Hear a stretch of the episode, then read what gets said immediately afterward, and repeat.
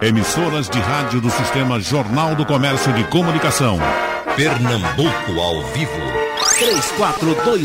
3421-3148. Rádio Jornal. Bom, começa a nossa conversa sobre eleições com o advogado Humberto Vieira de Mello, porque nós temos uh, algumas alterações já para a eleição deste ano, alterações importantes inclusive, e também os prazos já começam a correr. Começaram né, doutor Humberto? Começaram a correr. É. É, bom, bom dia, Priscila, bom dia, Joaquim, bom dia, Zuvinte Wagner. É, começaram a correr os prazos, né? Então, uhum. os prazos de desincompatibilização, os prazos, a possibilidade de mudança de partido, inscrição, uhum. prazo para que o partido esteja é, registrado no Isso. TSE.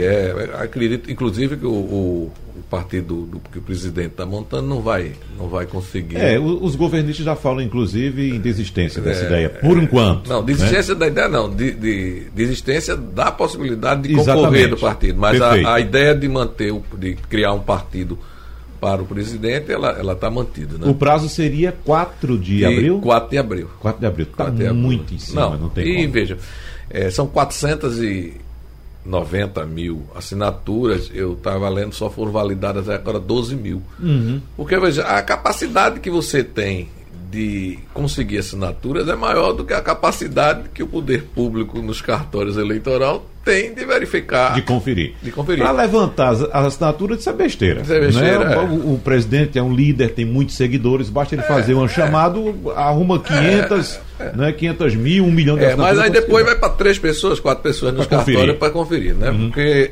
é, existe hoje uma regulamentação do TSE em que, que isso é uma coisa que não existia? Passou a existir de três anos para cá, que quem, quem tem filiação não pode assinar a criação de um novo partido. Ele tem que primeiro se desfiliar ah, para poder validar. Então os cartórios têm que verificar se aquela assinatura ali de Wagner Wagner tem alguma filiação partidária, porque uhum. senão ela não vai ser validada. Razão pela qual os nenhum dos deputados assinaram o, o, o, porque eles não saíram do PSL uhum. ainda. Entendeu? E a ideia da, da assinatura virtual? Por que não prosperou? Mas, mas veja, é, Wagner, quantas, quantas pessoas isso eu até já discuti aqui num programa com, com o Geraldo André, Geraldo sai de férias. Veja, quantas pessoas têm hoje o assinatura digital? No caso, o certificado digital, é, é Uhum. Você teria que ter o certificado. Quantas pessoas tem? É. É, se você imaginar categorias que são obrigados a ter, são os advogados. Nós, advogados, somos obrigados a ter, porque hoje todos os processos são são digitalizados, são pelo meio digital, e eu tenho que assinar minhas petições, hoje eu assino digitalmente. Tá certo? Os outros que tem são, são os contadores, porque hoje toda, toda, todo o trabalho de apresentação junto à Receita, à Receita Federal é feita também mediante assinatura digital. E os outros são juízes e promotores. Nenhuma outra categoria tem a obrigatoriedade de ter o juiz uhum. e promotor não pode assinar. Não pode. Não é. pode assinar.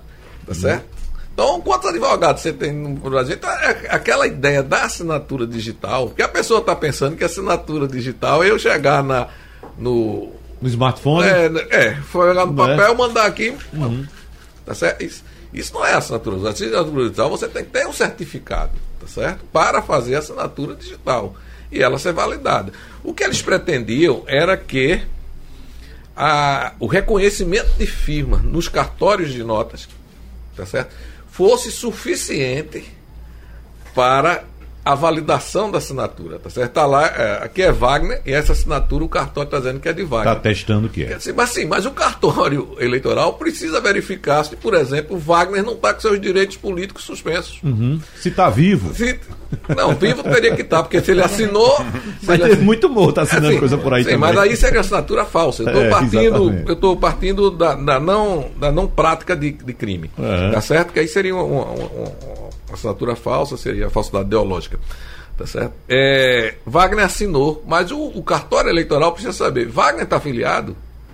Wagner está com os direitos políticos integrais? Uhum. Ou Wagner foi condenado a, a dois anos? Sem direitos políticos. Aí perde direitos políticos. Até a partir de dois anos de condenação penal, você perde o, o direito político enquanto estiver cumprindo a, a pena. Uhum. Tá então você, é, é, essa, essa condição individual vai para o, o cartório, uhum. que tem uma estrutura muito menor do que a capacidade de captação de assinaturas. Tá certo? É, é, vou só, assim, para a gente. O que eu acho que hoje ocorre com o é, falar na minha profissão. Hoje ocorre com o sistema de, de processo digital, ocorre com o judiciário. Vou só para historiar aqui. Eu fui durante 30 anos da minha vida procurador municipal. Desses 30 anos, 22 anos eu trabalhei na área de execução fiscal. Quando o processo passou a ser eletrônico, a, o computador da prefeitura vai e distribui os processos diretamente. Tá certo? Ele uhum. distribui os processos de IPTU, né?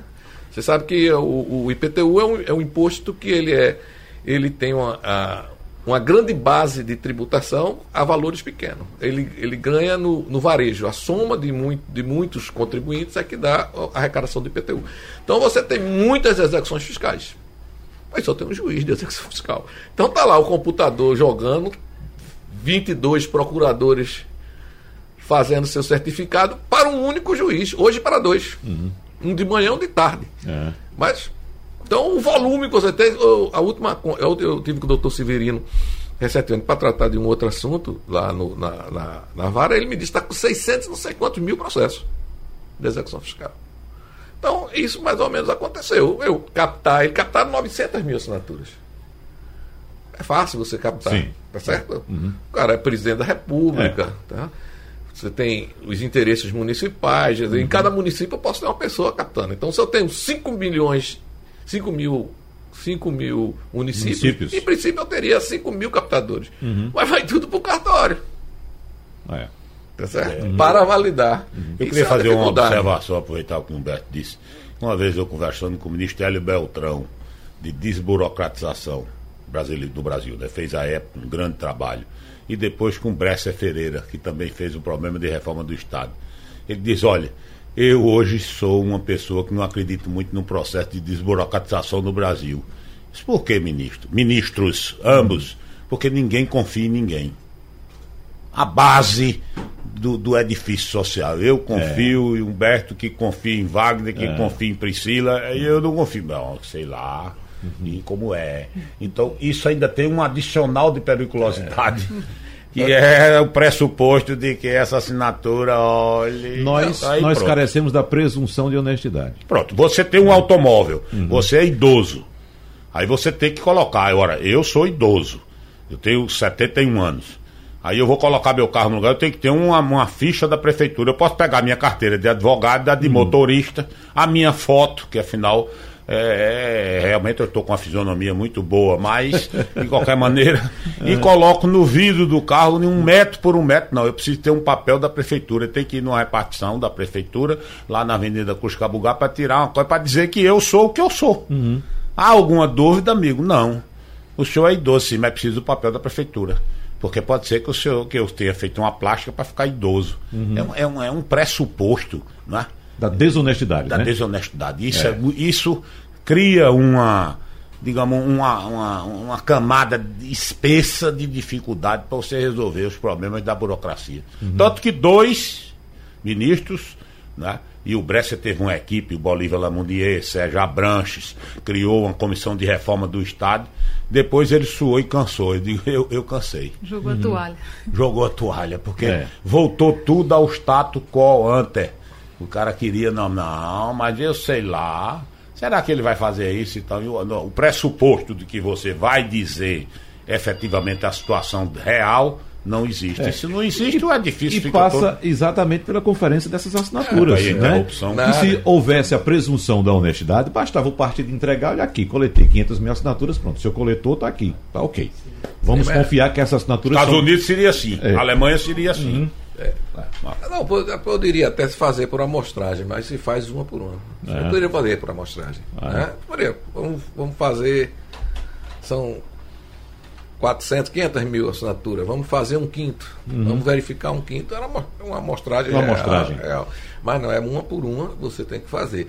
O que, tá, o que ocorre agora, e aí, Priscila, é que o processo eleitoral brasileiro ele tem o que nós chamamos de calendário eleitoral, ele, na realidade ele começou em outubro do ano passado, né? quando estabeleceu que não poderia mais ter alterações de regras. E aí ele vem fazendo. O calendário que começa agora é o calendário político.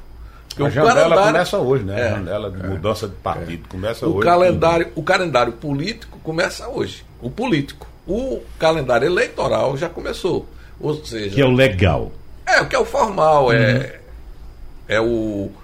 A expedição das resoluções do TSE, tá certo? Uhum. É a preparação, a indicação dos mesários, a, a preparação de urna, tudo, todo esse aparato formal, vamos dizer assim, ele já começou no calendário a partir de, de outubro do ano passado. Tá o calendário político começa agora. Abre-se a janela, né? a questão do domicílio, uhum. Tá certo? A pessoa tem que estar agora.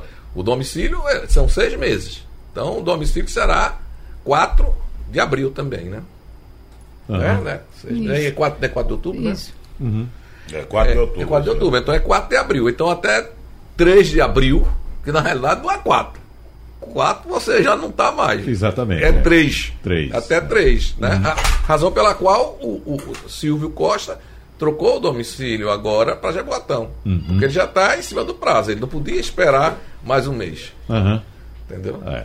Agora, doutor Joaquim, a agenda política, a gente fica acompanhando também, a professora Priscila pode falar daqui a pouco, essa, essa agonia de pré-candidatos para fazer acordos, para uh, eh, recolher apoios partidários, mas nós temos de um lado, por exemplo, um condomínio político, governamental, que geralmente senta em cima desses prazos e fica aguardando até o esticar da corda, até o final, e o povo fica lá se remoendo, brigando. Cadê o apoio de Fulano? Cadê o apoio de Cicrano? E quem está comandando o condomínio fica lá esperando até o último prazo. É a grande vantagem de você uhum. estar com, com a estrutura, né? Você vai fazer política como? Com opinião pública e estrutura.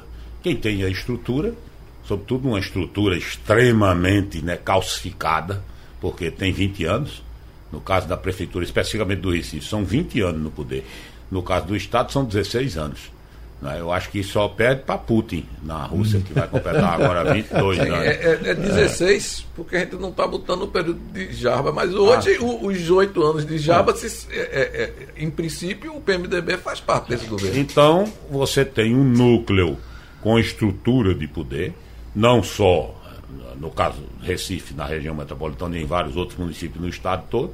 Então, quem quer se insurgir ou lançar uma candidatura contra esse processo, você tem que ter N, N, N negociações. Depois, tantas vezes eu debati com o Humberto e mesmo aqui com Priscila, a gente debatendo a necessidade de uma reforma política, não veio. Não veio. É um, um itemzinho aqui, um itemzinho acolá.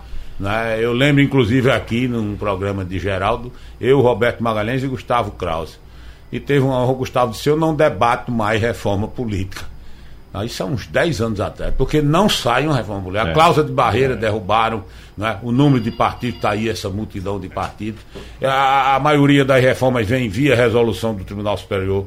Né? Você, o, o, o Congresso não legisla, não quer se queimar, uhum. dá uma vacácia ou lege um prazo da lei para ter vigência. Oito anos depois você chega toma um susto. Oi, o que é isso? Não, é aquela lei que foi aprovada lá, mas que estava ainda, não tinha entrado. Ou seja, nessa, é complexo. Nessa, nessa eleição e, nós e... Não, não teremos, porque a eleição municipal não, não, não é considerada para cláusula de barreira. Só a, a eleição geral, né? Federal. Mas teremos a, a barreira individual.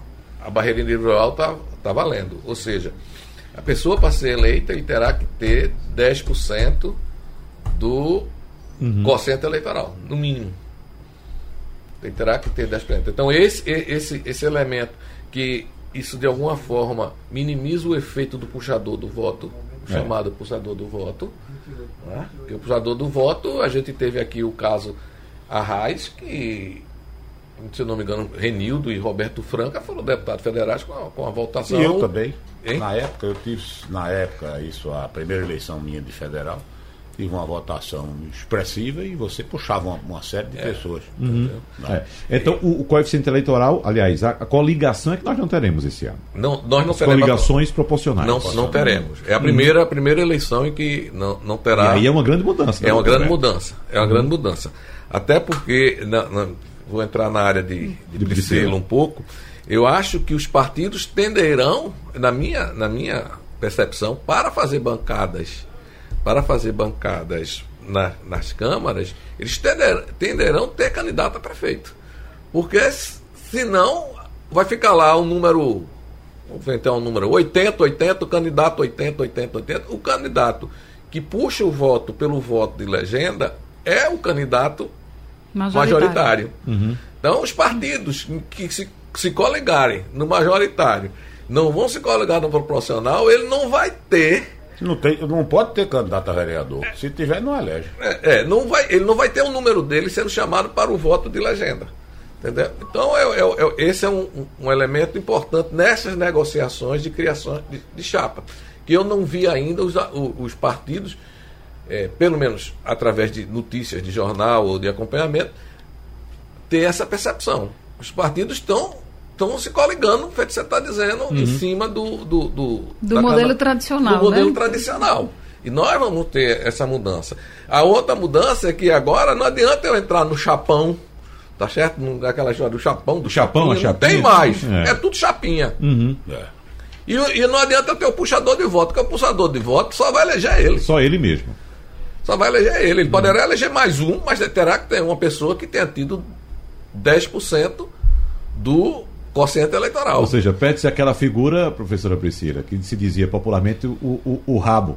Né? Isso, cauda. Aquela pessoa que puxa. É o rabo ou a cauda? A É a cauda. cauda. É a cauda, né? A cauda dos votos. No né, professora? É? Não, pois é, isso é uma mudança significativa. É o primeiro teste né, que a gente vai ter numa primeira tentativa de você organizar uma reivindicação antiga da sociedade, que era a ideia de que o voto era um pouco usurpado. Né? Como é que eu votei em fulano e o outro que tem menos voto entra? Isso nunca entrou na cabeça do eleitor de forma tranquila. Né? E às vezes de partidos, como fazia coligação, de partidos Completamente di- e- e divergentes. divergentes. né? Divergentes. Eles só estavam unidos para a eleição.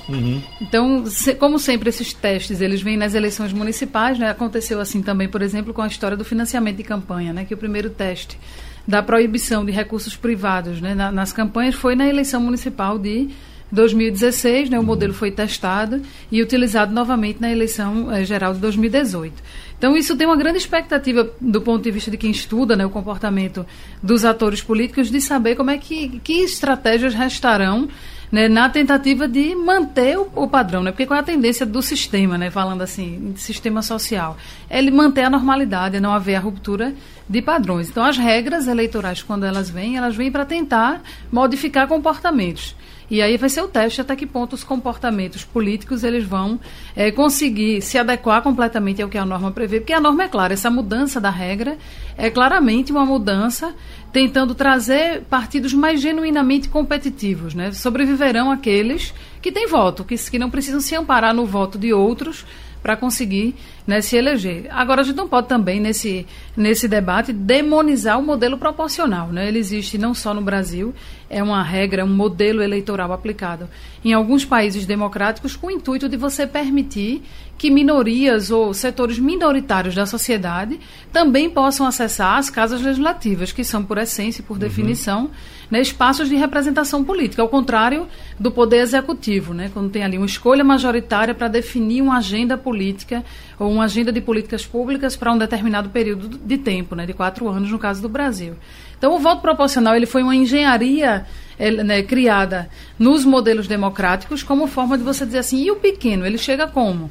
Se você apenas favorece o voto da maioria, a minoria nunca estaria representada. Agora, no Brasil, a gente combina coisas e acaba distorcendo o modelo. Né? O que se diz na literatura é que no Brasil esse voto proporcional acabou sendo muito perverso, né, desse ponto de vista do eleitor se sentir burlado na sua escolha e, de, e elas serem usadas como uma artimanha realmente de formação de estratégia política, porque a gente combina isso também com o nosso sistema né, de, de, lista aberta, com outros modelos do nosso sistema eleitoral que acabam é, favorecendo que seja dessa maneira. Né? Então, em 2020 vem para fazer esse grande teste. A gente já está vi vivendo isso nos bastidores de quem vai disputar. E a grande pergunta é até que ponto o eleitor, neste momento, já percebeu essa mudança também. Né? O Humberto falava do, do, dos partidos que estão aí revelando um pouco das suas estratégias, algumas movimentações né, de mudanças de domicílio, claramente sinalizando como é que essa disputa ela vai se dar, mas até que ponto o eleitor está a par disso tudo, né? até que ponto as pessoas já perceberam e que eleitor chega para essa eleição de 2020? Essa é a grande pergunta. Né? A gente fala de um novo eleitor a partir de 2018, que seria, de certa forma, rompendo alguns paradigmas tradicionais que a gente tem do eleitor brasileiro, que é o eleitor desinformado, o eleitor ignorante, o eleitor que vende o voto por qualquer trocado, né? Aquele eleitor que não tem nenhum tipo de comprometimento maior com o processo político eleitoral. Ele simplesmente ia lá, votava e depois nem lembrava no outro dia qual foi a escolha né, que ele fez. E quem votou. Isso virou um mito é. né, sobre o eleitor brasileiro. Só que isso vem, esse mito vem sendo muito relativizado nos últimos anos e 2018 não deixou dúvida de que a gente tem pelo menos uma grande camada da sociedade com um novo comportamento eleitoral, que é o, o eleitor que acompanha o que acontece na, na, na, cena política, que posiciona também a sua opinião, a sua agenda, pressiona a mudança dos atores políticos, dos seus comportamentos. E é esse eleitor que chega para 2020, né? O que está com a ressaca ainda de 2018 pelas, pela polarização política que a gente vivenciou no Brasil. Né? Então a gente vai ter talvez uma eleição municipal muito fortemente influenciada pelo cenário nacional. Eu que, acho também. Que costumeiramente né, se dizia que a eleição municipal era descolada da eleição geral e, e provavelmente, na minha percepção, isso não vai acontecer. A, a, questão do discurso da crise, até que ponto a gente vai conseguir sustentar em 2020? Quem está aí pleiteando uma reeleição, por exemplo? Né, vai conseguir sustentar que não fez o que prometeu ou não fez o que deveria ter feito como entrega né, para a sociedade, porque não tinha recurso, porque os recursos eram escassos por causa da crise. Né? Então tem toda essa. E tudo isso está tá em xeque. Se o nosso sistema político, por um lado, não conseguiu avançar né, nesses itens de reforma política propriamente dita, talvez essas reformas elas venham pela pressão do eleitor, né? de um eleitor que hoje está mais atento e, e mais disposto realmente a ir para a briga. Né? Eu gente... um dado ainda que eu acho que é uma profunda crise, mas muito profunda da democracia representativa. Uma crise no gigantesca mundo, né? no mundo, com a revolução da informação. É muito comum você dizer, esse povo que está aí não me representa. Você é. até votou, mas hum. não. E se você vai dizer, ah, eu vou, eu vou usar os meus próprios meios. Aí pega o seu telefone e cria o seu blog, o seu site, a sua comunicação direta. Vou amanhã, eu vou lançar. Você leu? Vou lhe mandar a minha opinião sobre isso. Quer dizer, cada um é o, é o novo partido político isso. ou o novo militante é que o partido vai de cada um. Menos cada um. intermediações políticas, né? Menos, Menos crença nas instituições e também. isso está sendo registrado por um número cada vez maior de autores, né? Isso. Sobre essa questão da democracia que, pela primeira vez em 2019, o número de sistemas não democráticos superou os democráticos. Bom, vamos falar um pouco nesse bloco a respeito de estratégias eleitorais, porque nós estamos vindo de uma eleição que derrubou todo teórico, né, professora Priscila? Abalou bastante. Abalou tudo. Não, porque tem que ter um condomínio, tem que ter um grupo forte político, tem que, tem que ter, ter, uma partido, rede, tem que ter partido, tem que ter, tem, tem um presidente palanque. tem que, que foi eleito televisão, fontes de financiamento. O presidente foi eleito sem nada disso, sem partido, sem, sem grupo grande, sem tempo de televisão, sem nada disso. A gente pode pensar em estratégia para essa eleição ou vai ser uma coisa meio aberta, professora Priscila? Veja, alguma coisa conjuntural também teve nisso tudo, né? A gente viveu uma, conjuntura, uma combinação de fatores em 2018 que representaram o ápice de um processo que vinha se desenhando no Brasil já há alguns anos. Não foi coincidência, não. Foi realmente um desenho que foi se combinando ali e as condições estavam dadas. Apesar da gente naquele momento não enxergar, né? Uhum. Nem todos os analistas, nem todo mundo conseguiu. Eu não conheço ninguém que tenha enxergado. Pois é, que tenha tido a dimensão do é. fenômeno. Depois que passa é fácil analisar, é, né? É Depois história. a gente vai, uhum. olha retrospectivamente e vai reconhecendo quais eram as variáveis presentes. Eu não, eu não vejo essas mesmas variáveis exatamente iguais em 2020. Né? E, não, e não deveria ser, porque a sociedade é dinâmica, algumas coisas né, vão se assentando, outras vão se né, e surgindo. o universo da eleição é diferente. É, também, o né? universo é completamente diferente. A, a, própria construção de um discurso nacional ou de um discurso local, a cobrança do eleitor em relação a um candidato a prefeito, a um candidato a vereador, é completamente diferente né, do, que a, do que ele faz a um candidato a presidente. Então tem toda uma série de elementos que a gente não pode dizer que vai ser a cópia e que, portanto, a partir de agora ninguém tem a estratégia, corra fazer uma live improvisada nas redes sociais que está eleito, né? Não é exatamente assim. As necessidades hoje do eleitor, a gente não pode pensar só nas capitais, a gente pensando, por exemplo, nos municípios que passaram esses últimos anos sem recurso para nada, sem conseguir construir uma escola, sem conseguir fazer nenhum tipo de investimento. Como é que chega a relação entre o político e o eleitor numa conjuntura dessa, em que o uhum. servidor está com o salário atrasado, o município não tem dinheiro para nada, o município se sente parado, as pessoas pensam que sua vida ficou ali estagnada, com desemprego, com falta de perspectiva.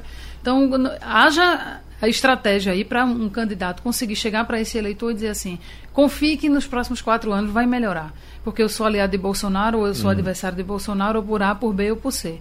Então a estratégia local ela é diferente, por natureza, né? pela natureza da eleição. Agora, desconsiderar as lições aprendidas também é, é burrice. Por exemplo, achar que, que não tem um peso mais nas redes sociais, que era uma coisa que se dizia, ah, mas as redes sociais são acessadas apenas por um segmento, tem o fenômeno das bolhas que a gente 5% também... 5% do eleitorado, eu lembro que dizia É, que dizia isso. Não, na verdade as pessoas estão nem aí, não estão nas redes sociais para discutir política. Uhum. 2018 veio e disse, estão sim, as pessoas querem, querem para briga, querem fazer valer né, a sua opinião. Então, mas desconsiderar isso um também... mas os 5% estavam corretos. Ah, os 5 tá, foi muito mais, né? Não, não, foi. É. A diferença foi essa. É. Qual foi a diferença final? Ah, assim, a diferença de é, votos entre é. os. Eu, o que, o, que o professor. Eu, eu né? porque o que o professor Silvio Meira dizia. Isso, exatamente. Era que o, o, o efeito daria em 5% do eleitorado. E ele hum. deu em 5% do eleitorado. Tá certo? Hum. No fundo, a diferença final foi exatamente essa. Uhum. Entendeu? É. É, é, é, evidente que a, a campanha de, de Bolsonaro utilizou sem querer discutir aqui o, o mérito do, do, da propaganda feita pelas redes sociais, ela, ela, ela, ela conseguiu é, um maior efeito nas redes sociais do que a campanha do Haddad. E aí é, é, o, o, que o professor Silvio Meira sustentava é que esses efeitos iriam influenciar em 5%, porque o resto já estava definido. O que ele colocava é que você tem uma, uma massa já Entendido. definida. Já tinham definido. Já tinham definido. E, a margem e essa ação dessas pessoas influenciou, ia influenciar uma parte do eleitorado. E que, uhum. na, na opinião dele, não alcançaria 5%. Uhum. Seria no máximo 5%. Né? Uhum. Não alcançaria. Seria e também no máximo um terrível, né? É seis, cinco anos de recessão, a maior recessão da história, uma, é, um desemprego gigantesco. Uhum. Então, uma descrença né, das pessoas. Uma descrença, é. um desespero. Eu quero mudar de todo jeito, eu não aguento isso. Me enganaram, uhum. mentiram para mim. Então havia um. Um, um ressentimento. Agora, é. houve naquela eleição, de fato, um ressentimento geral ou foi algo pontual? Pergunto isso porque, faço essa provocação porque, em passagens pelo interior, conversando com as pessoas naquela época daquela eleição. E é, é, eu vi muito recorrentemente, professora Priscila, a, a, seguinte alegação. Tá vendo aí? A gente passa na praça aqui, ó. É homem beijando homem, mulher beijando mulher, por isso que eu vou votar em Bolsonaro. Eu vi muito isso, a questão comportamental. Valores, dos valores, dos costumes. Então, existia, a gente sabe que existia um eleitor conservador, escondido, envergonhado naquela época de dizer que era de direita, porque o bacana até entrar é dizer que era de esquerda, né? Né? Então existia muita gente envergonhada de dizer que era de direita, mas parece que a coisa veio de uma forma né, avassaladora e todo mundo se abriu e, e, e decidiu por esse voto. Mas esse, esse é que eu digo, são os 19% a 20%. Uhum. E, e, isso que você está colocando são os 19% e os 20%, que eu entendo que são os votos consolidados, como o PT tem 22%, 23% consolidado. Você pode, pode, você pode dizer o que você quiser do PT, ele terá 23% dos isso, votos. Exatamente. E o Bolsonaro conseguiu uma massa próxima disso aí. E o pêndulo? Aí, aí o pêndulo, na minha opinião, foi o antipetismo. Uhum. Foi o, o antipetismo. Que talvez Mas, nessa eleição esteja mais diluído já, né? É, que ele já possa. É, a passagem do até tempo. Porque é, é, essa isso. eleição, ela é, dizer, usar uma, uma, uma, expressão aí para a pessoa. A eleição, a eleição nacional, geral, ela é eleição no atacado a eleição dos municípios é a eleição do varejo. Uhum. Tá certo? O, o que motiva o eleitor de Petrolina a votar é diferente. Aí, Joaquim, que já pediu voto, já andou aí é, buscando voto, o eleitor de, de, de, de, Petrolina, tá certo? Ele tem, a motivação de voto dele será diferente da de Orobó, será diferente da de Caguaru, será diferente da de Igaraçu, será diferente da de Itamaracá, porque é uma eleição que ela se distribui no varejo. Antes de nós entrarmos, Joaquim estava me contando, a gente estava falando dos municípios, Joaquim estava dizendo, se ele, quando, ele, quando ele era candidato, quando ele chegava em Prazeres, ele fazia um discurso, quando chegava em Jaboatão, tem que ser um discurso isso dentro do mesmo município. Dentro do mesmo município. É. Porque a, as características. É tem três características é, diferentes. É. Jaboatão Velho, Prazeres, Candeias. Candeias hum. e ainda tem Cavaleiro, né? Então, tipo de reivindicação, né? Geograficamente condições diferentes, beira da praia, maior uhum. quantidade de eleitor de classe média, tipo de demanda diferenciada. IDH mais alto ou mais baixo? Ali é. vai para lá, é. então você não é você então, não tem um só discurso. É, o eixo do discurso é o mesmo, mas você tem que variar de acordo com aquele local uhum. para a obra. E é, é, é, Charles Chaplin dizia: a vida é um assunto local. Eu acho que sem dúvida é.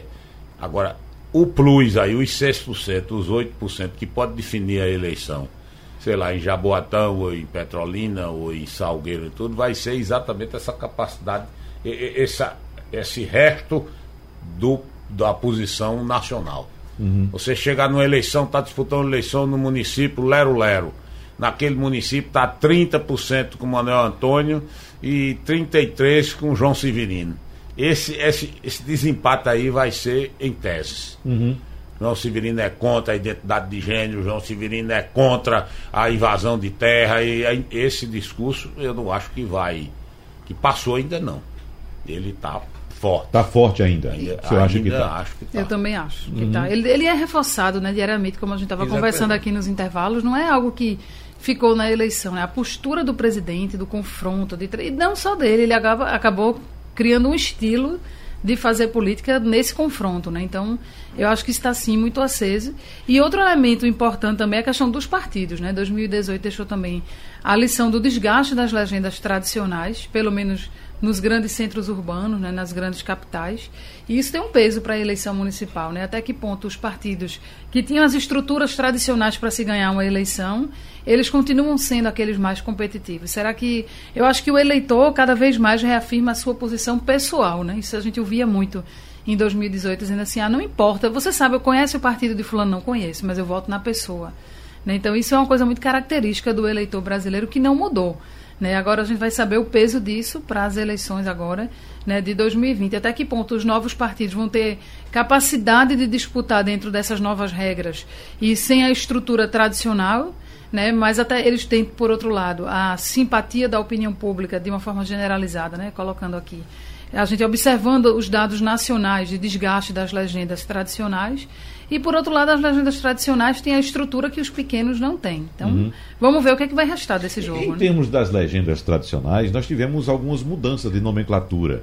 Né, que causa confusão, doutor Joaquim. Até a gente que lida com a informação todo dia, mas. Quem é de quê? Podemos, é que partido era Podemos, né?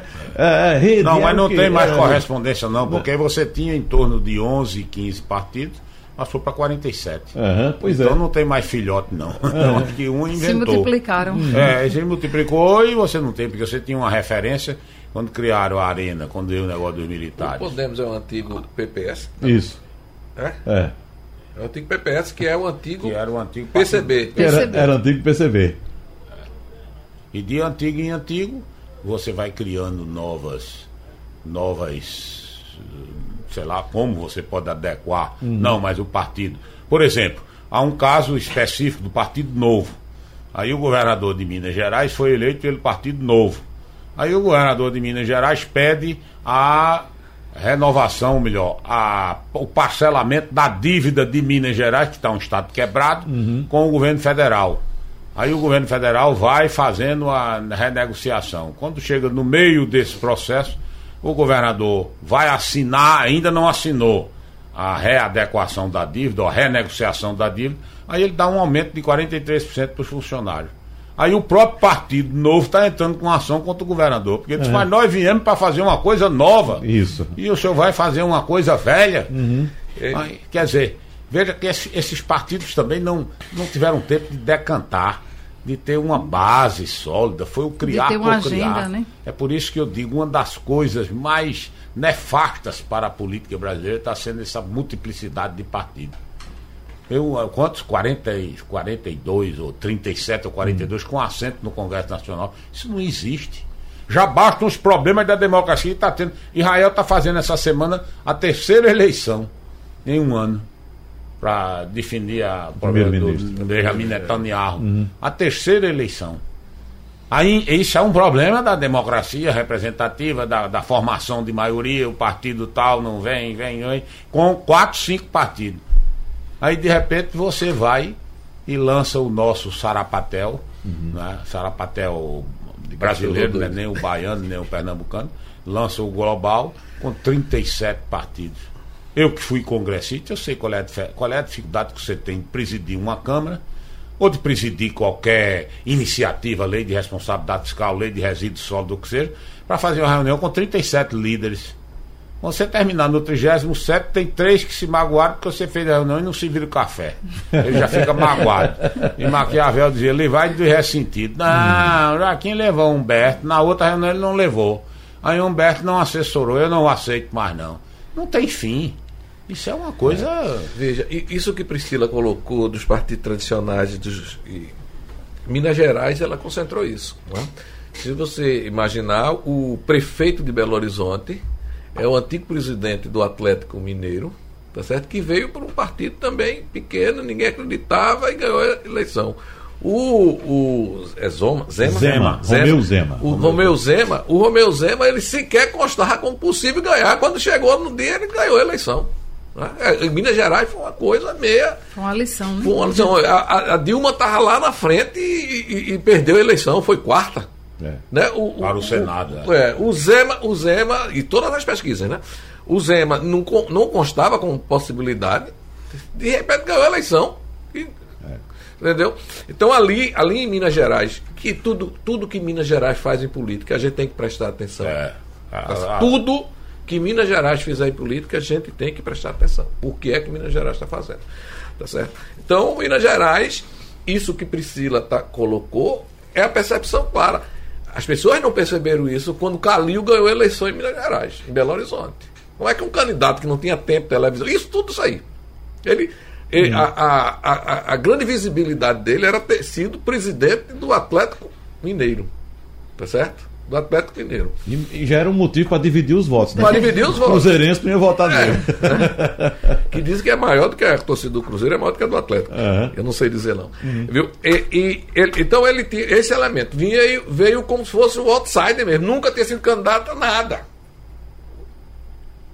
E, e ele ganhou a eleição. E as pessoas não perceberam que começava esse esse, esse nós, movimento. todos nós aqui, que começava esse movimento uhum. de que o, os partidos tradicionais já não teriam o peso, tá certo? Que as pessoas estavam buscando uma coisa diferente. A inovação. Seja o que for, é diferente. Eu não quero quem está aí. Uhum. Tá?